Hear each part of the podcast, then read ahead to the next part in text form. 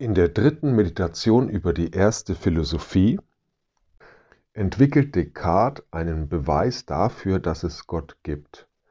Und dieser Beweis ist eben ein Gedankengang, der auf Vorannahmen, auf Prämissen aufbaut und aus diesen Prämissen eine logische Folgerung entwickelt, die dann die Konklusio, das Ergebnis hat, dass Gott existiert.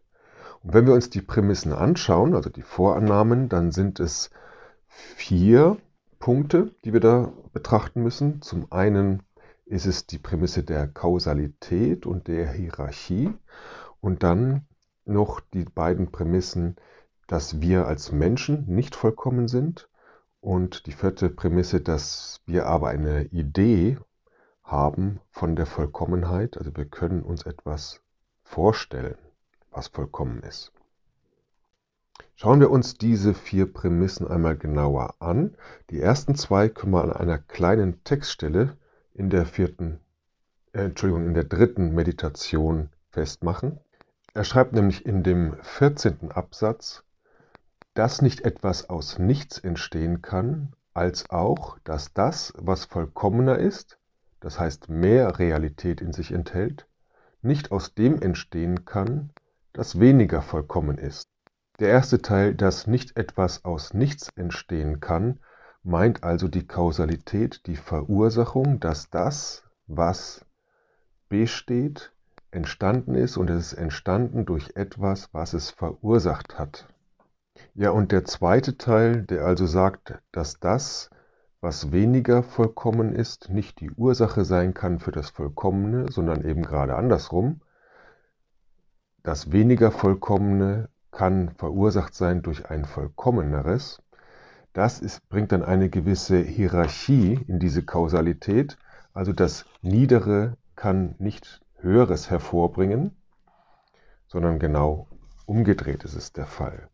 Ja, und Descartes bezieht diese Kausalität und diese Hierarchie eben nicht nur auf Dinge, sondern eben auch auf Vorstellungen. Also auch Vorgestelltes hat eine Ursache und diese Ursache führt dazu, dass das Vorgestellte eben in uns vorgestellt wird, also dass wir es uns vorstellen. Es betrifft eben auch die Ideen.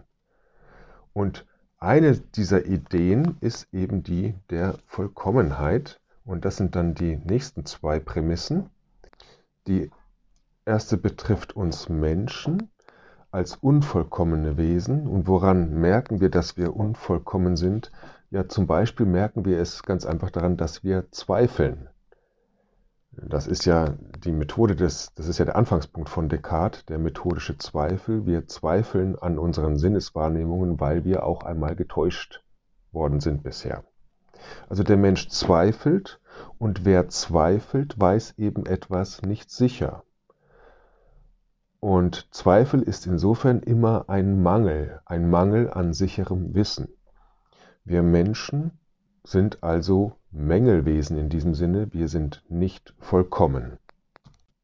Erstaunlicherweise gibt es aber in uns, in unserem Geist, die Vorstellung von einem Voll, einer Vollkommenheit. Die bezeichnet er dann als Gott. Und diese Vorstellung von Vollkommenheit, von Gott, das ist dann die vierte Prämisse. Und da lesen wir dann im Absatz 22, unter der Bezeichnung Gott verstehe ich, verstehe ich eine gewisse Substanz, die unendlich, unabhängig, im höchsten Maße intelligent und im höchsten Maße mächtig ist und von der sowohl ich selbst auch, auch als auch alles andere, das existiert, falls etwas anderes existiert, erschaffen wurde. Also hier sind die Eigenschaften dieser Vollkommenheit ausformuliert allwissend, unendlich, im höchsten Maße intelligent und mächtig und es ist ein Schöpfergott, der alles hervorgebracht hat. Das ist unsere Vorstellung von Vollkommenheit. Nun ist es aber nur eine Idee, die wir haben und die Frage ist ja, existiert Gott? Und jetzt geht es eben darum, aus diesen Prämissen heraus zu entwickeln, einen Beweis, dass wir sicher sein können, dass Gott nicht nur eine Idee ist, sondern wirklich existiert. Wie geht das nun? Wir finden uns also vor mit einer Idee, einer Vorstellung von Vollkommenheit bzw. von Gott. Aber die Vorstellung von Gott muss ja gemäß der Prämisse der Kausalität eine Ursache haben. Also auch Vorgestelltes hat eine Ursache. Es wurde durch etwas bewirkt und die, was es bewirkt, also die Ursache, muss größer sein als das, was sie bewirkt hat.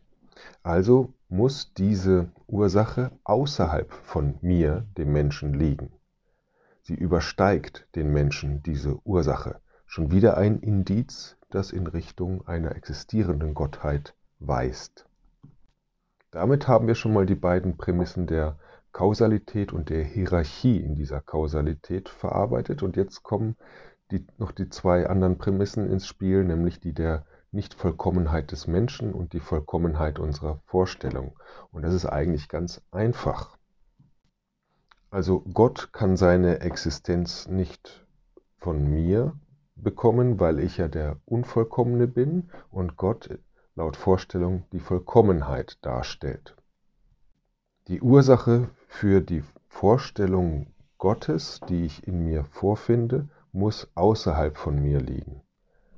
Wenn es aber außerhalb von mir liegt, was die Ursache ist, dann hängt es nicht von meinen Vorstellungen ab, sondern es muss existieren.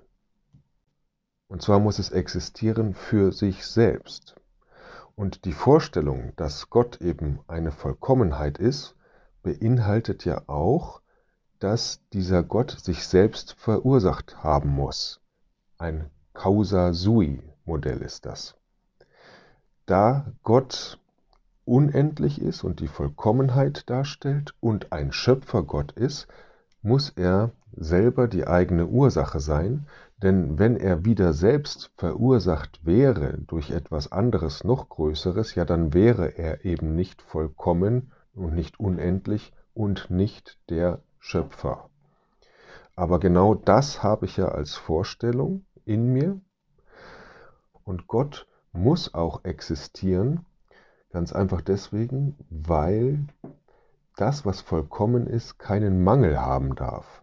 Und wenn Gott nur eine Idee wäre und eben nichts Existierendes, dann, hätte, dann würde ihm noch etwas fehlen, nämlich die Existenz. Als Vollkommenes darf ihm aber nichts fehlen, also muss auch die Existenz mit beinhaltet sein.